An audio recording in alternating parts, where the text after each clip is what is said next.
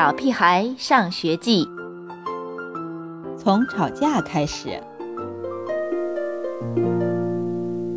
人无远虑，必有近忧。我们应该具有一定的长远意识，对事物早做打算。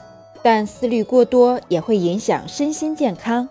同仁堂人参归脾丸是我们常用的中成药。您了解这款药品真正起到什么作用吗？它和人参健脾丸有什么区别吗？点击下方小黄条了解更多吧。你太让我生气了！哼！妈妈愤怒地说。她脑后新烫的棕色发卷不停地跳跃着，像 E.T. 屁股后高扬的胜利旗帜。一看到妈妈这个样子，我就知道自己这块妈妈永远也医不好的心病，此时又要发作了。妈妈总是生我的气，爸爸也趁机煽风点火。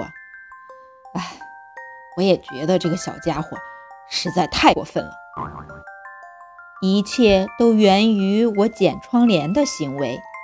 现在家里所有的剪刀，甚至菜刀、水果刀、铅笔刀、刮胡刀什么的，全都被藏了起来。大人们都很笨，也很愚蠢。本来应该一笑了之的事，值得这样大惊小怪吗？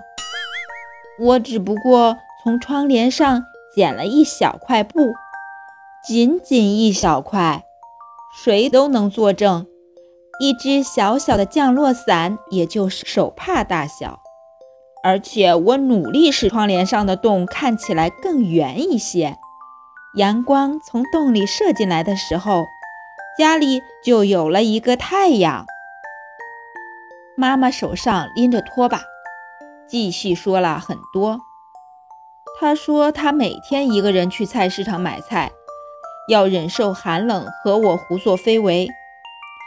我整天都得应付你这个家伙，每天都要大吼大叫，到睡觉的时候我嗓子都哑了。对，让我们操碎了心。爸爸不时从报纸后面甩出一句话。还有你，就知道看报纸、下象棋，一点家务活都不做。气呼呼的妈妈突然把矛头指向爸爸：“我每天上班都累死了，就不能让我消停一会儿？”爸爸扔下报纸，脸上堆积着乌云。我也每天上班呀，你累我就不累。妈妈把拖把扔到地上，叉着腰。大吼道：“那你也不要大吼大叫！”爸爸吼了起来：“你别对着我吼！”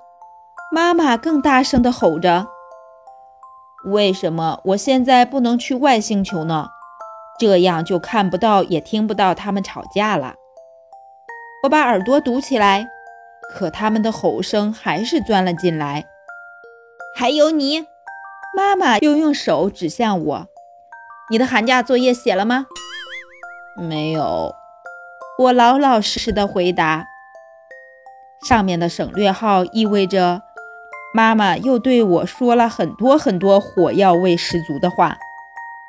假期就知道玩，为什么不写作业？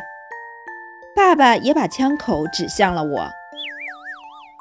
我。我的解释淹没在他们一堆飞溅过来的训斥中。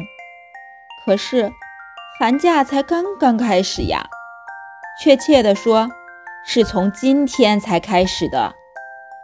这个美好的寒假就从吵架开始了。我还是赶紧溜回房间写作业吧。